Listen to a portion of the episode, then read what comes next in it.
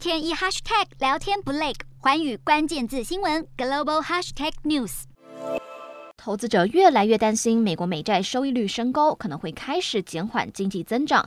十年期美国国债收益率周一升到百分之二点七八以上，是自二零一九年一月以来的最高水平。投资者为美国联准会收紧货币政策做准备。美股尾盘跌幅迅速扩大，美股四大指数全数收黑，道琼指数下挫四百一十三点零四点，收三万四千三百零八点零八点；纳斯达克下挫两百九十九点零四点，收一万三千四百一十一点九六点。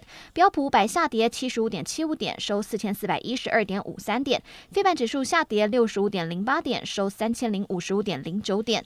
欧洲股市方面，欧股今天走势分歧。巴黎股市因为现任总统马克宏在大选首轮投票中领先而受激励小涨。伦敦和法兰克福股市则是因为英国经济成长数据欠缺亮丽而收跌。欧洲三大股市有涨有跌。